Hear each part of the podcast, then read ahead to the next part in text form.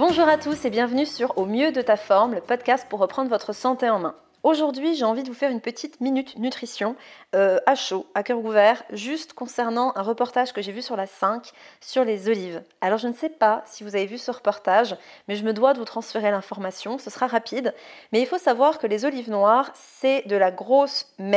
Je suis désolée. Et puis en fait, euh, voilà, je pense que les enfants de 8 ans n'écoutent pas mon podcast, donc je me lâche.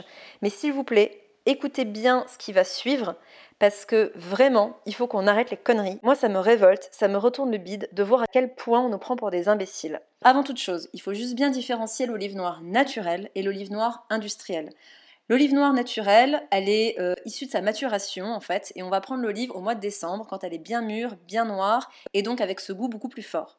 Par contre, pour les olives noires industrielles, c'est un tout autre sujet, car en fait les industriels vont utiliser des olives qui sont immatures, qui sont dures, qui sont immangeables, mais pour quand même faire du fric avec, ils utilisent un procédé que je vous explique tout de suite. Alors concrètement, qu'est-ce qui se passe? Quand euh, l'industriel se retrouve avec cette olive verte, il va tout d'abord la mettre dans un bain de soude. Et il faut savoir qu'à la base, c'est des déboucheurs de la tuyauterie. Voilà, génial. Donc ce bain de soude ou de potasse va vraiment servir à bien enlever l'amertume de cette olive qui en fait à la base est complètement immangeable. Ensuite, on va mettre ces olives dans de la saumure extrêmement salée pour les ramollir parce que justement, elles sont à la base très dures. Et pour terminer tout ça, alors là, c'est le pompon.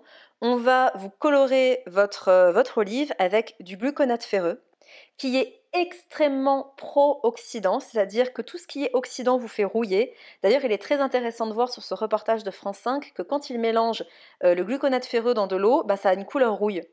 donc euh, voilà, donc c'est pro-oxydant, c'est une catastrophe. C'est comme d'ailleurs tous les compléments en fer euh, qu'on vous donne à base de fumarate ferreux, etc. C'est de la daube, c'est des choses qui vous irritent l'intestin et beaucoup de gens l'assimilent mal.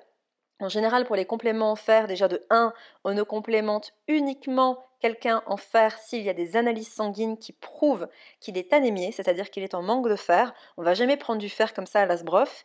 Et d'ailleurs, ça me choque toujours de voir dans les compléments pour femmes enceintes d'office du fer, alors qu'on n'est même pas sûr qu'elles en manquent. Alors oui, on va dire oui, mais bon, euh, les femmes enceintes, elles ont des besoins accrus. Rien à faire, on regarde les dosages sanguins et on apporte du fer s'il y a une carence. Parce que ça sert à rien, d'autant plus que très souvent on ne donne pas les formes appropriées et c'est pro-oxydant. Surtout que dans les compléments alimentaires, et je, et je vais finir la parenthèse sur le fer, quand on mélange de la vitamine C synthétique qui est censée assimiler l'absorption du fer avec du fer, c'est encore une fois pro-oxydant. Le fer ne s'assimile bien qu'avec de la vitamine C naturelle. Dès qu'on met une vitamine C synthétique, c'est pro-oxydant. Donc déjà, euh, voilà, petite, euh, petite mise au point. Et quand je vois le traitement qu'on fait à ces olives, donc noires, avec du gluconate ferreux pour qu'elles aient un bon goût, une bonne texture, euh, une couleur un petit peu sympa, tout simplement pour vendre, et qu'en plus sur les paquets des olives, on vous dit c'est génial, source de vitamines et source de fer, non mais sans déconner, non mais sans déconner. Alors moi, en fait, quand je vois ce genre de truc, ça confirme à quel point je ne suis pas d'accord, mais vraiment pas d'accord. Et euh, peu importe ce que pensent les gens, je m'en fiche avec les nutritionnistes et diététiciens qui vous disent il ne faut pas stigmatiser certains aliments, tout est alimentation, parce qu'après ça crée des problèmes alimentaires, on dit que ça c'est bon, que ça c'est pas bon, et puis du coup, bah, les gens après euh, se créent des troubles. Euh, je suis désolée. Quand je vois que dans certains petits comment vous dire ça sans dire la marque Vous savez, les petites boules de toutes les couleurs où il y a les pubs à la télé, les bonhommes ils parlent entre eux, c'est des espèces de petits trucs de chocolat avec la cacahuète dedans. Ça, c'est bourré de nanoparticules.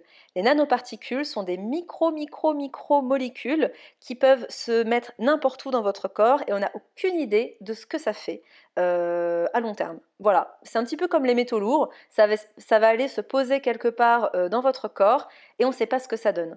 Là, on se retrouve euh, aussi avec un aliment qui est ultra transformé, qui n'a rien, mais rien, mais rien de sain de A à Z, et on vous vend ça comme si c'était génial.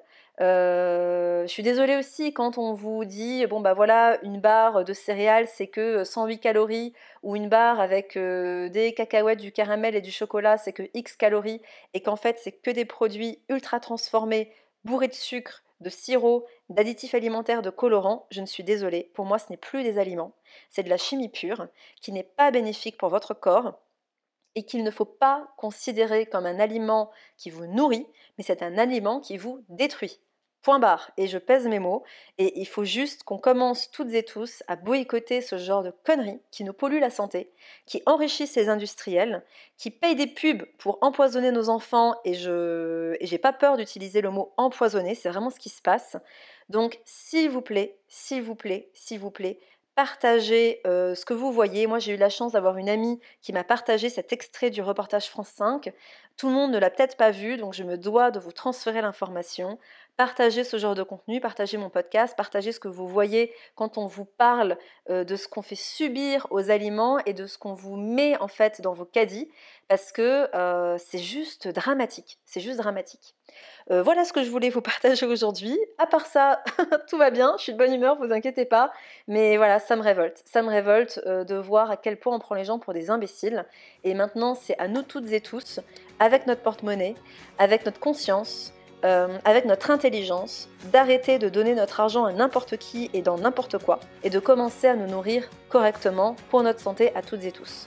A bientôt, prenez bien soin de vous, et merci de m'avoir écouté.